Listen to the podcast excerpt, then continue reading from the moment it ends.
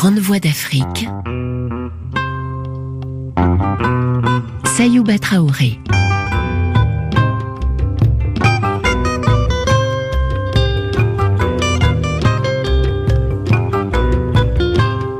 Nous commençons cette deuxième semaine des grandes voix de la littérature africaine avec une femme de lettres remarquable, la franco-algérienne Leila Seba. Elle est née en 1941 en Algérie française. Son père est algérien et sa mère française. Tous deux étaient instituteurs. Leila Seba dit d'elle-même qu'elle est née d'un enlèvement d'amour être des deux bords et se retrouver constamment à la marge, il n'est donc pas étonnant que sa plume parle d'exil et des complexités sociales sur les deux rives de la Méditerranée.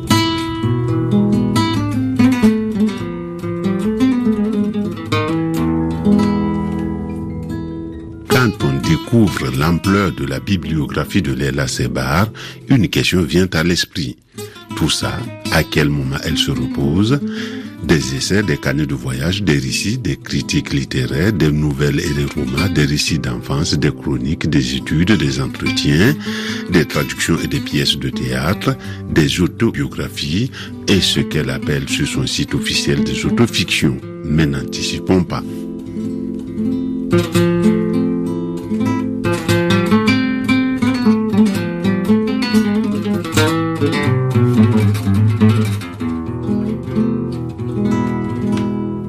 Sebar est née en 1941 dans une Algérie française et coloniale, d'un père algérien lettré en arabe et en français, d'une mère française originaire de Dordogne. En 1962, alors qu'elle a 19 ans, ses parents l'envoient continuer ses études en France. Elle y vit depuis et n'est revenue en Algérie qu'épisodiquement. Étudiante en lettres modernes à Aix-en-Provence puis à la Sorbonne, elle publie en 1974 sa thèse de troisième cycle, Le mythe du bon nègre dans la littérature du XVIIIe siècle. Elle est ensuite professeure de lettres à Paris, tout en se consacrant à l'écriture. Son œuvre est centrée sur l'exil, les relations Orient-Occident avec en toile de fond l'Algérie, métaphore de l'Orient, et la France, métaphore de l'Occident, sur l'éducation des filles, les violences contre les petites filles, avant d'accéder à la fiction grâce à un travail de réflexion avec d'autres femmes. Quelques titres pour se faire une idée. En 1978, elle publie On tue les petites filles. En 1980, Le pédophile et la maman. En 1986, Lettres parisiennes, autopsie d'un exil, avec Nancy Houston et Bernard Barrault. Nous allons écouter une émission de la série Écrivain francophone d'aujourd'hui que Seuf El Badawi a consacrée à Léla Sebar en juillet 2004. Écrivain francophone d'aujourd'hui, une coproduction de Radio France Internationale et de la Bibliothèque francophone multimédia de Limoges.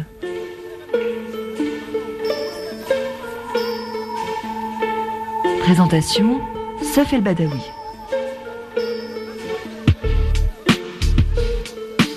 Je crois que tant qu'il y aura, encore aujourd'hui, dire dans le monde contemporain, tant qu'il y aura des guerres qui auront euh, la forme des guerres coloniales, parce qu'il en a en ce moment, hein, la guerre du Moyen-Orient est une guerre coloniale, la guerre euh, en Tchétchénie est une guerre coloniale, il y en a d'autres. Le Tibet est un pays colonisé par la Chine, etc. Donc tant que cela existera, j'aurai quelque chose à dire. C'était Léla Sebar. Bonjour et merci de nous rester fidèles. Cette semaine, nous accueillons l'écrivain français d'origine algérienne. Fille de la mixité, née d'une mère française, d'un père algérien, elle s'est lancée dans l'aventure de la fiction en 1981 avec Fatima ou Les Algériennes au Square. Romancière, nouvelliste et essayiste, son œuvre parle d'exil et d'enfance coloniale, elle parle également de quête identitaire. Ce que j'ai aimé, dit Sébar, et qui me plaît toujours, ce qui me fait écrire, c'est la part d'altérité qui fait toujours problème. Fin de citation. Leila Sébar s'interroge sur les silences de l'enfance et sur les silences de l'histoire, entre les deux rives de la Méditerranée notamment.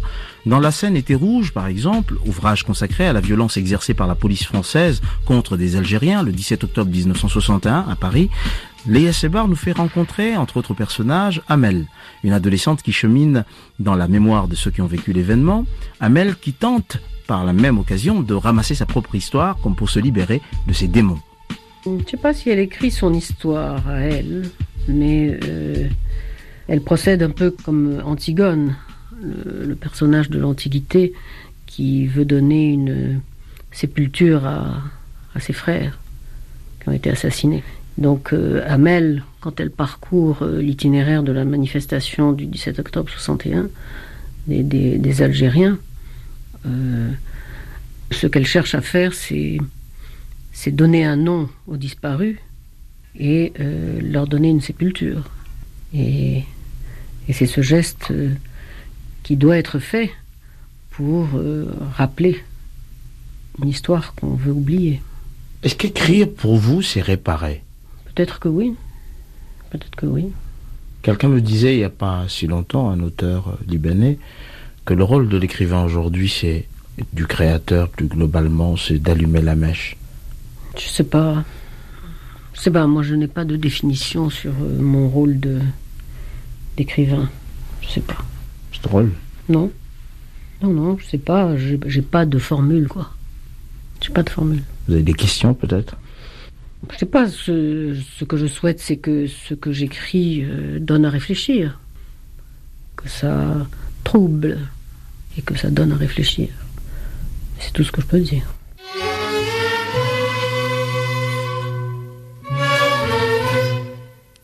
Extrait de La scène était rouge de Leila Sebar, édition Thierry Magnier.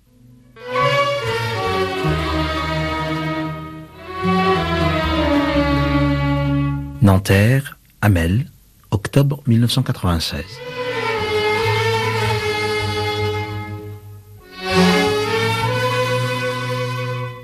Sa mère ne lui a rien dit, ni la mère de sa mère.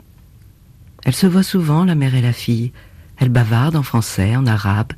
Amel ne comprend pas tout. Elle les entend de sa chambre. Si elle se demandait ce qu'elles se disent dans l'autre langue, la langue du pays, dit Lala, sa grand-mère lui répondrait comme chaque fois Des secrets, ma fille, des secrets, ce que tu ne dois pas savoir, ce qui doit être caché, ce que tu apprendras un jour, quand il faudra. Ce jour viendra, ne t'inquiète pas, ce jour viendra, et il ne sera pas bien heureux pour toi. Et elle, Amel, obstinée Pourquoi un jour de malheur? Pourquoi la vérité, c'est le malheur? Dis-moi, Lala, dis-moi, quand je serai. Vous parlez en arabe, maman et toi, pour que je reste une petite fille qui ne sait pas la langue du pays, la langue de sa mère et de son père. Si tu parles en grec, en grec ancien, naturellement je saurai tout. Tu me punis parce que je ne connais pas la langue de ton pays, ou si mal que tu te moques de moi. Jamais de la vie, ma fille. Jamais je ne te punirai parce que tu n'as pas réussi à parler la langue des ancêtres. Tu as essayé J'ai essayé avec toi. Tu n'as pas dit non, mais tu n'as pas parlé l'arabe. Ta mère n'avait pas le temps, comme moi, dans la baraque du bidonville. Tu sais l'anglais, le latin, le grec. Tu es une savante, ma fille. Je ne vais pas te punir parce que tu es une savante.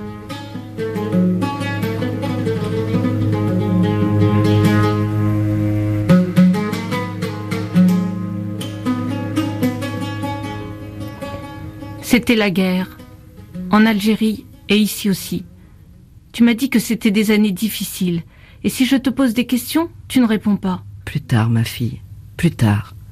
Pour l'instant, j'ai pas envie. Parlons d'aujourd'hui. Tu dis toujours ça, plus tard, plus tard, et je sais rien. Tu parles avec maman, tu pourrais me dire tout, et tu ne dis rien. Et maman ne dit rien. Tu répètes que je suis savante, tu te moques, je ne sais rien. Tu parles de secret. C'est quoi un secret? C'est si affreux pour tout cacher? Tout, non. Mais ce qui fait mal, oui. Voilà. Je voulais pas te dire que le malheur existe et tu m'obliges. Mais je le sais. Tu m'apprends rien. On le voit tous les jours à la télé. On le lit. Je le lis dans les livres. Dans les livres, à la télé. C'est pas pareil ce que je te dirai un jour, aujourd'hui, et ta mère aussi. Aujourd'hui, comment tu sauras? Je sais. C'est tout.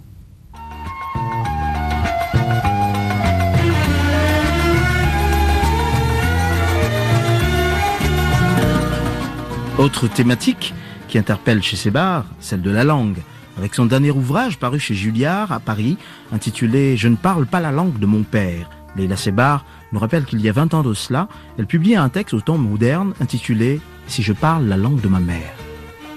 Je ne parle pas la langue de mon père, c'est aussi un, livre sur le silence et les silences. À la fois euh, les silences de l'histoire ou les silences falsificateurs de l'histoire et, le, silence et les silences euh, d'un individu qui est mon père. Paru l'an dernier, Je ne parle pas la langue de mon père, mêle le mythe à la réalité, le journal intime à la fiction, et nous promène dans des paysages d'enfance. Sébar y explore les territoires du père, sa langue, ce quelque chose, dit-elle, qu'elle n'a jamais eu, mais qu'elle semble avoir perdu. Cette langue, elle en connaît le son, la violence aussi, mais pas le sens, dans la mesure où le père ne la lui a pas apprise, ce qui aurait probablement occasionné un autre rapport à la patrie d'origine de son père, et à sa culture, sans doute. Je ne parle pas la langue de mon père, les non-dits d'une mémoire complètement fragmentée et difficile à résumer en quelques mots. Le résumé, c'est vrai que c'est difficile, mais euh, ce qui était important pour moi, c'est d'essayer de, comprendre en, faisant des hypothèses et en, et en questionnant euh, à la fois mon père et l'histoire, euh, essayer de comprendre pourquoi mon père ne m'a pas transmis sa langue, c'est-à-dire euh, la langue arabe. Et le silence dont il est question, qui est un silence fondateur, puisque c'est ce silence qui fait que j'écris. C'est le, silence de la transmission de la langue de mon père. Et, on sait que qu'avec une langue qu'un enfant apprend, l'enfant apprend euh, beaucoup et beaucoup plus que la langue elle-même puisqu'il apprend les mythes, euh, les mythologies, euh, une civilisation, une culture. et je n'ai pas appris tout cela. Vous dites c'est un livre souverain. Je me demandais ce que ça pouvait signifier pour vous qui avait écrit autant de livres, tant euh, d'interrogations, et tout d'un coup, un livre devient quelque chose de, particulièrement fondateur. Non, parce que parce que euh, c'est le livre qui m'a permis de poser cette question-là que je n'ai jamais posée à mon père. Je n'ai jamais posé cette question-là à mon père. Et je ne sais pas ce que mon père aurait répondu, et ma tentative, c'est qu'est-ce qui pouvait être dit? Qu'est-ce qui pouvait être dit? Mais euh, ça reste à l'état d'hypothèse. Parce que je ne peux pas. Mon père est mort. Je, ne lui aurais de toute façon pas posé la question hein, du silence de sa langue. Mais donc, je ne peux pas y répondre. Je ne pourrai jamais y répondre. Et j'y réponds d'une certaine manière par des détours, en écrivant des livres qui mettent en scène ces croisements dont je parlais tout à l'heure, et qui sont des, des, croisements qui peuvent être aussi violents pour euh, les uns ou les autres. C'est ce que dit Glissant. Il pense que l'art du détour est la plus belle arme que le dominé ait jamais inventée. Hum, c'est la ruse, c'est ce qu'on appelle la ruse. Ces livres sont des ruses. Mes livres sont des ruses pour arriver au silence de mon père. Que vous faites parler dans ce livre Qui parle? Il parle et c'est lui, et c'est lui le dominant. c'est lui le dominant de la fiction. Livre dans lequel vous racontez aussi votre enfance euh, en Algérie. J'en parle.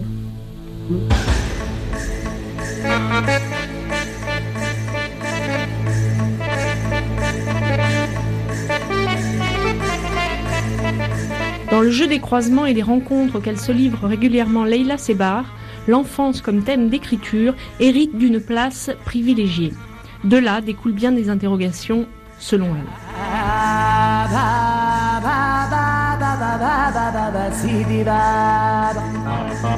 Vous avez fait écrire un livre à des auteurs algériens enfance algérienne. Vous avez écrit, fait écrire une série de textes à des auteurs d'outre-mer, enfance hmm. d'outre-mer. Oui, en fait, je crois que, euh, enfin, pour ce projet-là, je m'adressais à des écrivains parce que je, pense que l'enfance pour des écrivains est une terre qui va donner naissance à de l'écriture. Donc c'est pour cette raison que ça m'intéressait de, demander à des écrivains un fragment d'enfance, comme ça, un moment de l'enfance qui a été euh, important euh, dans l'histoire de l'écrivain finalement. Globalement, ce que vous en avez retenu, vous, de cette expérience, de ce que les auteurs ont, cherché à apporter comme réponse par rapport à cette interrogation?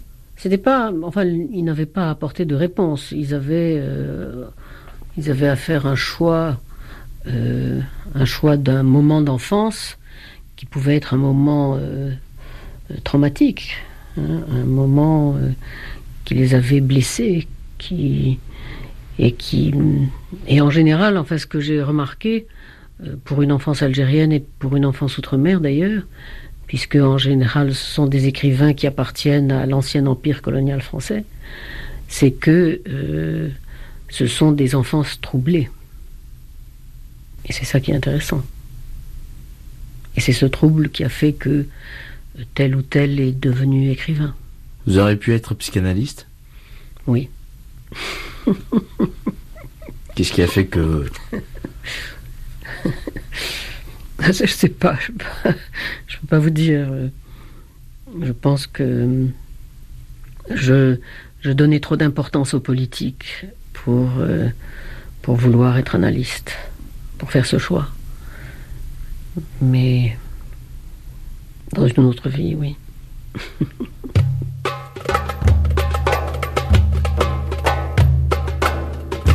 Au jeu des questions-réponses sur ce qu'est ou n'est pas l'œuvre de Sébar, nous avons retenu trois moments.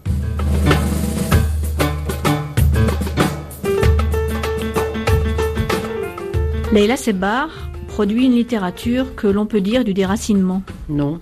Non. Vous refusez ce terme? Enfin, je ne sais pas que je refuse, c'est que euh, ça ne me convient pas. Je préfère déplacement plus dur. je ne joue pas sur les mots. Non, non. Déraciner, c'est beaucoup plus dur que déplacer. Je veux dire, le, le, déplacer, ça veut dire que on va, on va euh, fabriquer une histoire dans le, dans le déplacement, parce que le déplacement, c'est aussi le nomadisme. Tandis que le déracinement, c'est une, une violence qui est telle que euh, elle peut être irrémédiable. Donc je préfère le, déplacement.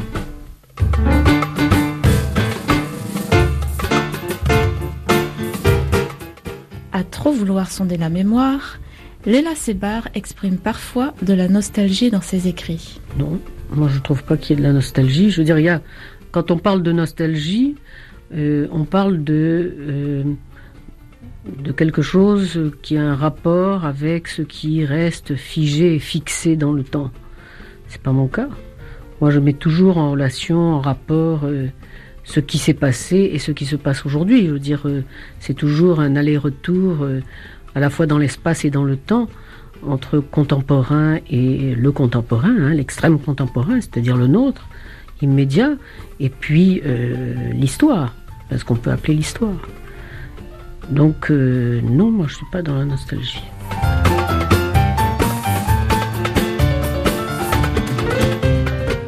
Leila Sebar adopte une écriture minimaliste pour mieux imposer la violence de ses mots et pour aller à l'essentiel.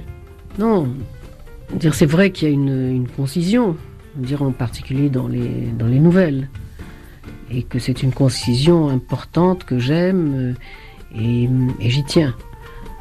Euh, parce que la nouvelle permet d'éviter le, psychologisme du roman qui m'ennuie beaucoup en général, et que je ne pratique pas d'ailleurs.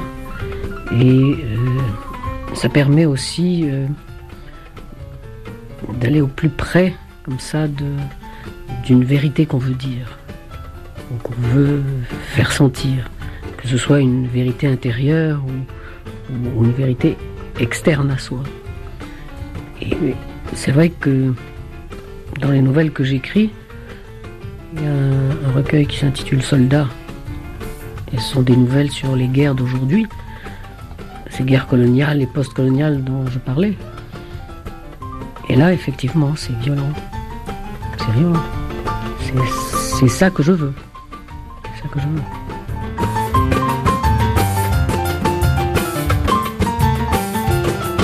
Quand vous écrivez, c'est la citoyenne qui prend la parole, prend la plume, prend la fiction, s'empare de la fiction. Je crois que c'est difficile de, faire le départ euh, de manière catégorique entre la citoyenne et la romancière. Mais euh, je sais que j'ai des positions euh, comme citoyenne que je n'affirme pas comme romancière. C'est-à-dire qu'en en lisant mes, mes livres, il n'est pas certain qu'on devine les positions de la citoyenne. En tout cas, euh, mes livres ne sont pas des, des messages de citoyenne. Donc on ne risque pas de savoir qui vous êtes à travers vos livres. Ben, on peut soupçonner comme ça quelques petits aspects, mais comme moi je ne le sais pas plus, donc c'est pas très intéressant.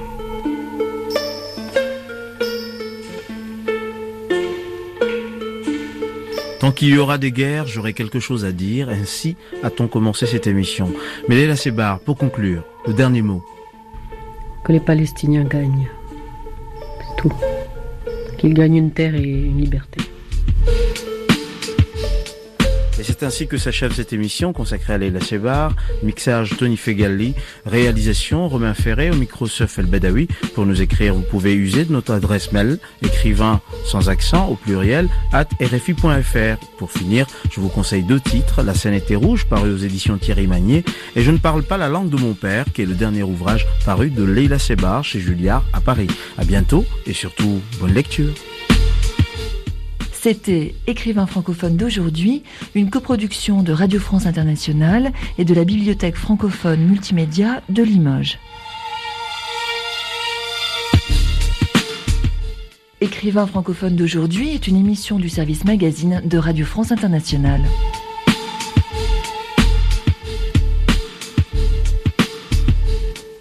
Les grandes voix de la littérature africaine avec l'écrivaine franco-algérienne Leila Seba.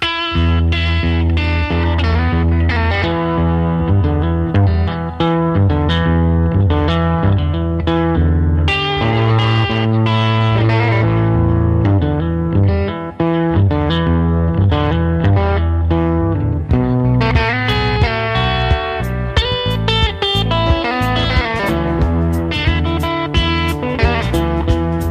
Leila Seba refuse le mot déracinement pour qualifier son cas personnel et son œuvre d'écrivain. Elle dit préférer le mot déplacement. Il n'empêche que c'est un déplacement qui comporte des silences et des manques pouvant se montrer cruels.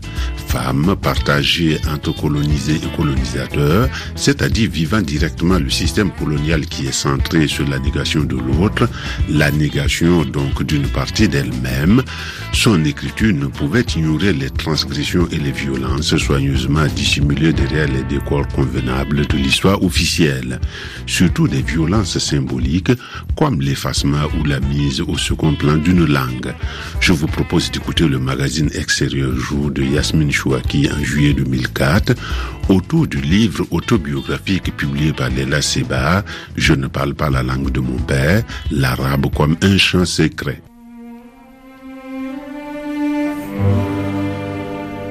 Extérieur jour, Yasmine Chouaki. Les livres de Virginia Woolf, un livre de Gustave Mahler, un tableau flamand, voilà ce qui donne à Leila Sebar l'envie de vivre. Fille d'une mère française et d'un instituteur algérien qui enseigne le français en Algérie de 1935 à 1965, notre romancière traque sa double filiation à travers un récit souterrain, Je ne parle pas la langue de mon père, paru chez Julliard, à travers également Mes Algéries en France, paru chez Bleu Autour, un carnet de voyage émaillé de textes et de photos qui fixent autant le regard de Zidane que celui de l'émir Abdelkader, autant dire la mythologie personnelle de Leila. Comment dénouer le fil entre la grande histoire et le souvenir intime? Question, peut-être sans réponse.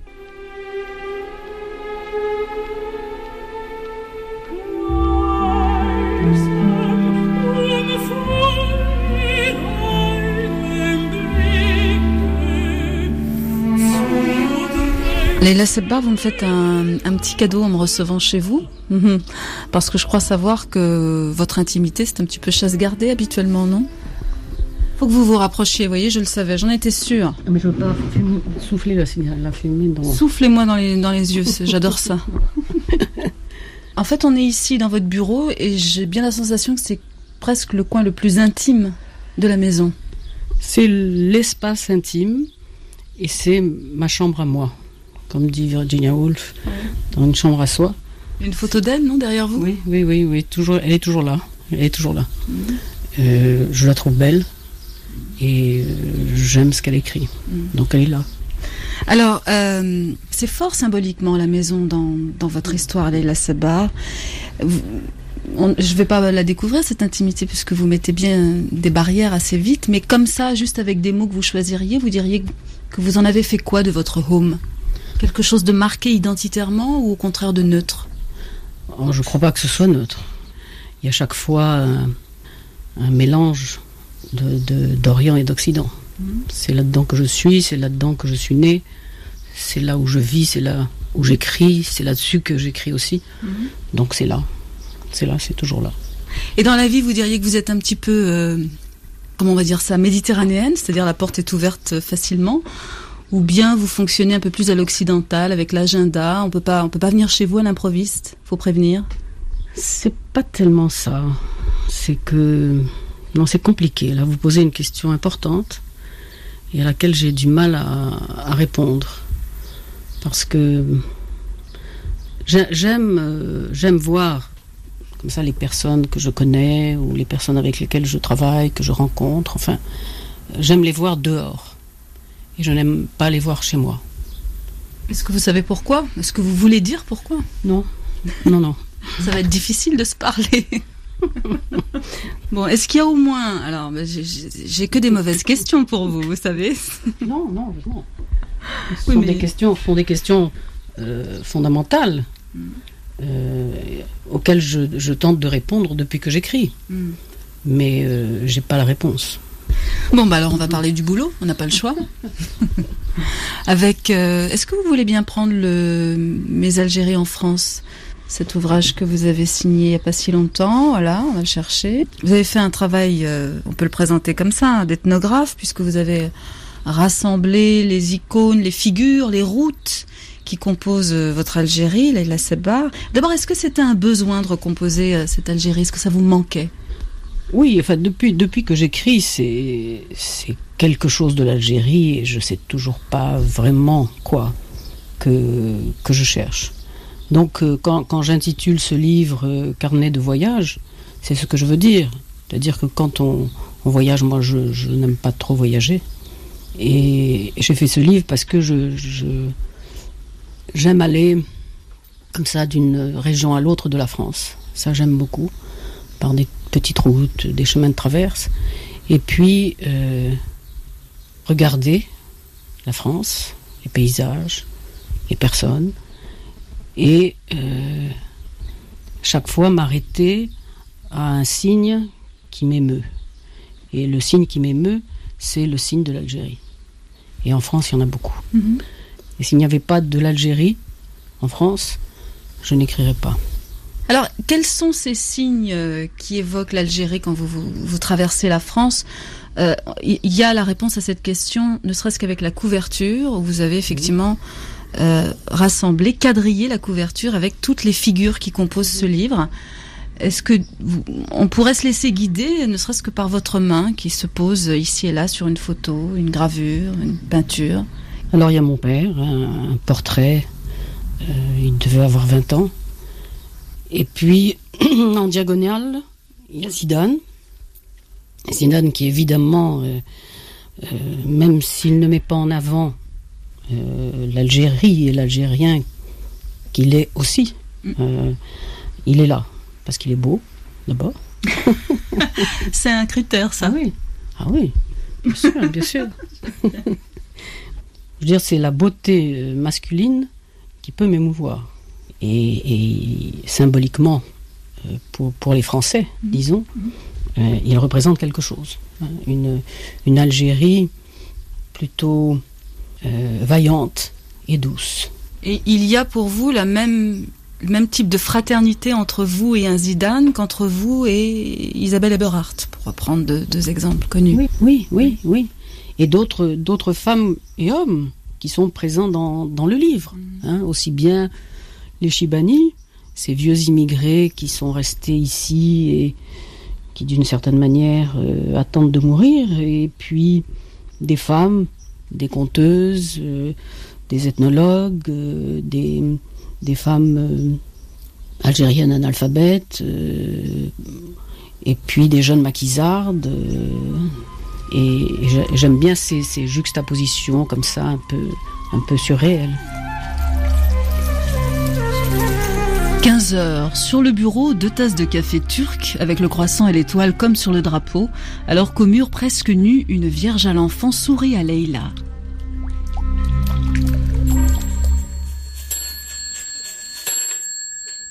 Alors justement, euh, il y a une juxtaposition que vous avez presque évitée. Euh, c'est la photo de deux petites filles. Il y en a une, euh, c'est vous, vous ne l'avez pas, l'avez pas dit. Hein. Il y en a une, une autre, ça aurait pu être vous. Est-ce que vous pourriez nous, faire un commentaire sur ces deux photos de petites filles Oui, enfin, vous avez raison de, de, de les mettre en, en, parallèle parce que euh, j'aurais pu effectivement être euh, cette petite fille euh, d'Aflou qui a été photographiée par, euh, par une infirmière française. Et, et, c'est une petite, pas saharienne, mais une petite fille de nomade. Mmh. Et si mon père avait épousé sa cousine, alors peut-être j'aurais ressemblé à cette petite fille. Un peu sauvageonne. Assez sauvageonne. Et, et avec beaucoup de grâce.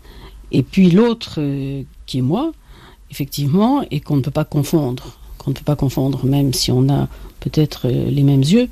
Euh, on ne peut pas la confondre parce que je suis, je suis coiffée comme ma mère nous coiffait, euh, ma mère la française, avec euh, ses, nœuds dans les cheveux. Et est-ce que quand vous croisiez par hasard sur une des routes cette petite fille, vous aviez envie de lui ressembler à cette petite fille? Mais elle me surprenait. Euh, j'aurais eu envie de l'approcher, c'est vrai. Lui ressembler, je sais pas. J'en ai rencontré d'autres dans, mon village d'enfance, qui étaient des petites filles qui, n'allaient pas à l'école d'ailleurs. C'était des petites filles arabes euh, du quartier arabe où, mon père avait son école, à Enaya, près de Tlemcen. Et euh, elles ne parlaient pas le français, moi je ne parlais pas l'arabe. Mais on jouait ensemble, on s'entendait. Elles venaient dans l'école, il y avait une grande cour avec euh, des mûriers et des micocouliers. Et on jouait à la marelle, on jouait aux osselets, on jouait au, roseau, on jouait à la corde, à sauter. Dire, savait jouer ensemble et on n'avait pas forcément besoin de discours. Quand est-ce que les discours ont été nécessaires? Quand est-ce que vous avez commencé à poser des questions, à, souligner les différences? Je crois que euh, ça a été euh, avec la guerre. Avec la guerre, euh, j'ai su que, que mon père était arabe et, et pouvait être fellaga parce que c'était le questionnement des filles de colons. Et euh, j'ai su que ma mère était française et je pouvais être euh, du côté de l'ennemi. Encore une fois, hein, jusqu'au moment où, où, je, sors de la maison, euh, je suis dans la maison et donc dans la maison d'école et dans l'école de mon père. Hein. donc tout ça est très, très clos. je suis la fille de la France je suis dans la France, euh, cet espace-là, qui est dans un quartier euh, arabe et musulman, et pauvre, euh, c'est une sorte de petite France. Toute petite, mais symboliquement très forte, puisque c'est l'école, c'est la République, c'est la laïcité, ça je l'ai entendu toujours. c'est le discours de mes parents, instituteurs. Laïque, euh, républicain, etc. Et mon père avait tout à fait adopté ces valeurs. Hmm. Et donc, euh, et il parlait le français mieux que tous les Français d'Algérie. Pourquoi vous riez? Parce que parce que les Français d'Algérie n'aimeraient pas entendre ce genre de remarques. Mais bon. Euh...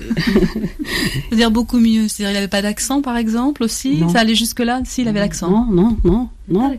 Il n'avait pas d'accent, euh, sauf quand il se mettait en colère. Et il ne roulait pas les airs. Du tout. Et donc, euh, non, je suis vraiment la fille de la France, mais pas seulement de la française parce que euh, mon père est dans la France pour moi.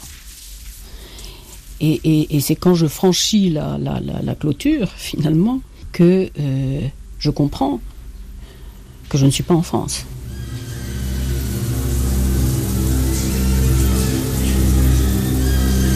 15h30, le café a refroidi. Habillée en homme, Isabelle Eberhardt baisse les yeux sur la photo.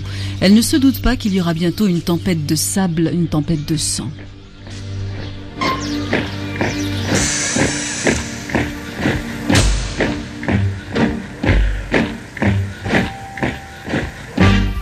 Vous parliez d'insolite, Leila Sebar, et c'est vrai qu'on se demande, vous vous demandez encore peut-être aujourd'hui pourquoi ce père instruit, euh, euh, instituteur musulman qui enseigne aux premiers indigènes, comme on le, dit, on disait à l'époque, pourquoi il ne vous a pas appris sa langue? J'ai écrit ce livre pour, euh, non pas pour répondre à la question, parce que je n'ai pas la réponse et je n'en ai jamais parlé avec mon père. Je ne lui en ai jamais fait le reproche parce que je n'ai pas à lui faire ce reproche. Et euh, je n'ai écrit ce livre qu'après sa mort. Et je ne l'aurais pas écrit de son vivant. Parce que je crois que, que j'aborde une, question qui, qui aurait pu blesser mon père. Mm-hmm. Et moi, je ne veux pas blesser mon père. Mais euh, j'ai le sentiment que si j'avais une, réponse, je cesserais d'écrire. Donc euh, je crois que je m'interdis d'y répondre. Je veux que, la langue de mon père, euh, l'arabe, c'est l'arabe, l'arabe euh, de l'Algérie, continue à être la langue de l'émotion et que je puisse continuer à l'entendre comme, comme on entend une, une musique, hein, une ligne mélodique. Et, j'aime entendre l'arabe. C'est une langue que j'aime, que j'aime vraiment, et que j'aime entendre comme ça au hasard de mes pérégrinations. Je veux dire, mhm, euh, mhm. je suis prête à suivre euh, une, famille arabe dans le métro euh, jusqu'à une fin de station pour entendre l'arabe. Et, que, je n'ai pas le sens de ce qui se dit, ça ne me... Je préfère. Mhm. C'est une part de mystère que vous ne voulez pas déflorer. Il y a quelque chose euh, comme ça de entendre une un chant sacré. Alors quand on vous présente euh, dans toutes les, biographies, moi je m'amuse à souligner qu'à chaque fois on lit, évidemment on ne peut pas lire autre chose, Leila Sabar, née d'un père algérien et d'une mère française, et puis, et puis au fond derrière on ne parle que de votre père. Euh, comme si cette euh, conquête d'identité algérienne, je ne sais pas si le mot vous convient, le mot conquête, comme si cette conquête d'identité minimisait un petit peu la, figure de la mère française, la rendait un petit peu dérisoire. Quelle place elle a exactement? Non, je crois que, enfin, c'est faux. C'est faux. Euh, si on a l'impression que que mon père prend une place démesurée, c'est parce que ma mère euh, dans la situation coloniale. Euh, ma mère, la française, euh, c'était aussi la langue française, c'était aussi la culture française et c'était aussi la France. Dire, quand je dis la française, je reprends les termes qu'on utilisait à mon égard en me désignant comme la fille de la française. Hein. Et de l'autre la colonisation, la culpabilité, enfin tout, tout ce qui va avec. Je ne sais pas si on peut parler de culpabilité. Enfin, moi, c'est un, terme que je n'aime pas. Euh, non, je dirais simplement que, que, la France était en, position euh, de domination. Et que donc, euh, mon père, qui choisit d'aimer une Française, qui choisit la langue française comme langue d'amour, pour mon père, c'est une langue d'amour, on a exactement le schème de la domination, hein, de la domination de la France. Donc euh, ma mère est là, omniprésente. Donc je n'ai pas besoin de, la faire exister, elle existe. Et vous êtes très admiratif de cette histoire d'amour qui pourrait presque faire punk. Bien sûr, bien sûr, bien sûr. Bien sûr, pour moi, pour moi c'est une histoire euh, inouïe. C'est une histoire inouïe. Et, en même temps, euh, très énigmatique. Donc, euh, cette énigme, elle est là. et moi, je veux qu'elle soit toujours là, comme énigme. Est-ce que je peux terminer par une question que vous n'allez pas aimer, double bien sûr en plus, et une question pas intellectuelle et pas du tout rationnelle. Il faut pas que vous pensiez, il faut que spontanément, euh, il faut que ce soit le corps qui parle quasiment. Vous ressentez quoi, Leila Sebar, quand vous entendez l'hymne national algérien Il me plaît, j'aime l'hymne national algérien. Et il y a une chanson que j'aime beaucoup, que je connais pas, que je voudrais avoir d'ailleurs. C'est euh, c'est le chant des, des, indépendantistes algériens, Kassaman. C'est comment ça Kassaman. Voilà, c'est celui-là, c'est celui-là que je connais pas, mais que je sais reconnaître, de la même manière que que j'aimais quand quand j'étais enfant et que mon père euh, euh, chantonnait ou sifflotait le, chant des partisans. Hmm. Et quand vous entendez l'hymne national français? La Marseillaise il y, a des, il y a des paroles qui me gênent dans, dans la Marseillaise. Euh, je trouve que c'est un beau chant, enfin dans la, dans la, dans la mélodie, mais euh, je, je pense qu'il y a des, des, des, phrases comme ça, des pans entiers euh, qu'on pourrait changer. Mmh, donc la compréhension, là, pour vous rejoindre, est une barrière, alors qu'avec Cassaman, vous êtes tranquille et là, le mystère reste entier. Oui. Ça vous poursuit, ça, hein, dans votre rapport à la sensualité cette incompréhension, le voile sur les choses est important pour vous? Oui, je crois que c'est une, une manière de chercher la distance.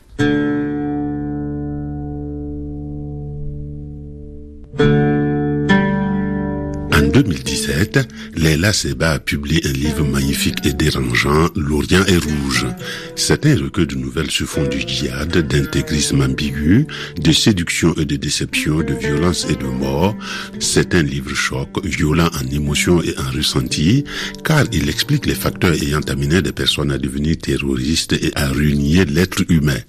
Pour beaucoup parmi les chroniqueurs, ce recueil est un avertissement salutaire. Le 13 avril 2017, Léla Sebar était l'invité culture de Catherine Frouchon-Toussaint.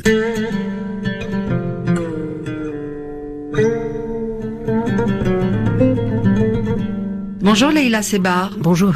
Que faut-il entendre par L'Orient est rouge, qui est le titre de votre recueil? Est-ce que c'est rouge comme le sang? C'est rouge sang, rouge guerre, rouge, euh, rouge.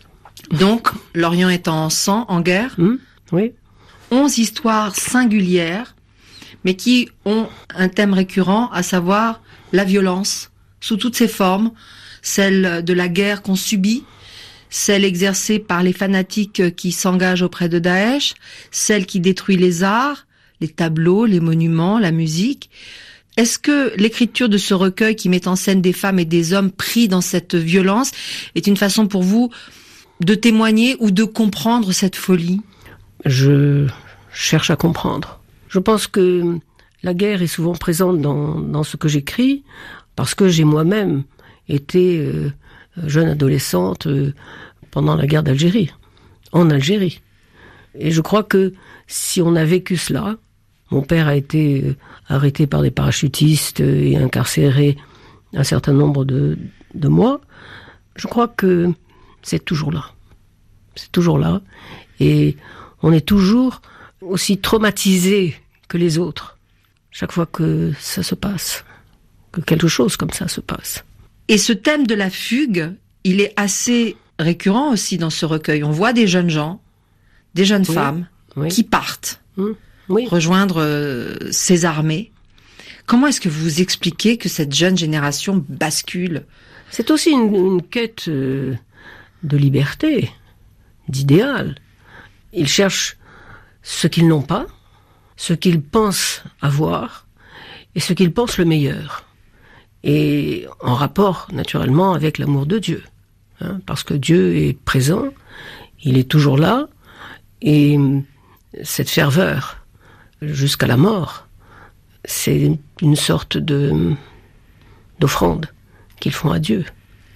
Et c'est ce Dieu-là pour lequel ils vont mourir. Mais ils ne savent pas que à un moment donné de leur engagement, parce que c'est un engagement révolutionnaire d'une certaine manière, ils seront euh, manipulés par des adultes. Et ces adultes les conduiront à la mort. C'est un recueil aussi beaucoup sur euh, les relations parents-enfants. Est-ce que c'est aussi un livre où vous parlez de la transmission? Oui, oui. Et je pense que le désespoir des pères et des mères est ce désespoir-là. Est-ce que ce qu'on a transmis a été mal transmis?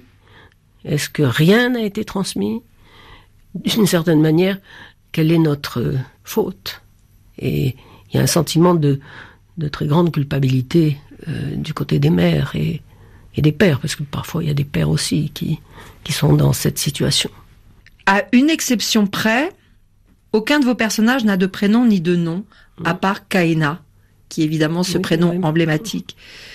Pourquoi ce choix stylistique? C'est vrai, euh, je m'en suis rendu compte, parce que c'est pas absolument un choix. Les nouvelles que j'écris, et j'ai écrit un certain nombre et publié un certain nombre de recueils de nouvelles. Il n'y a pas de nom, il n'y a pas de prénom. Euh, c'est toujours ce pronom, euh, soit personnel, soit indéfini, qui, je pense, enfin, c'est pas, je veux dire, je, ne l'ai pas fait dans un projet très précis, mais ça donne à, la nouvelle, qui est très brève, très courte, euh, et qui ne dit pas tout ce que dit un roman, ça donne une sorte d'universalité. C'est-à-dire que ces jeunes gens, ces jeunes filles, ces hommes et ces femmes, on peut les retrouver partout où le rouge est là. Quand on ressort de ce recueil de nouvelles, on se dit quand même, Leila Seba, que c'est aussi le monde qui est rouge. Oui, mais rouge euh, à certains endroits, moins à d'autres. Je veux dire, nous vivons, nous, en Occident, dans, dans des pays de droit en privilégié. Merci beaucoup Leila Sebar. Merci. Je rappelle le titre de ce recueil, L'Orient est rouge. Avant de se quitter, je dois vous signaler que les archives de Leila Seba sont disponibles à l'Institut Mémoire de l'édition contemporaine ou IMEC. Il nous reste à remercier la Sonothèque de Radio France Internationale et l'Institut National de l'Audiovisuel. Un grand merci à Eva Mouchinski pour la réalisation. Demain, une autre grande voix de la littérature africaine, Kateb Yassine, le poète errant rebelle à tous les pouvoirs, pourfendeur du colonialisme, de l'impérialisme et de tous les intégrismes, celui qui se définit lui-même comme ni musulman ni arabe, mais algérien. À demain.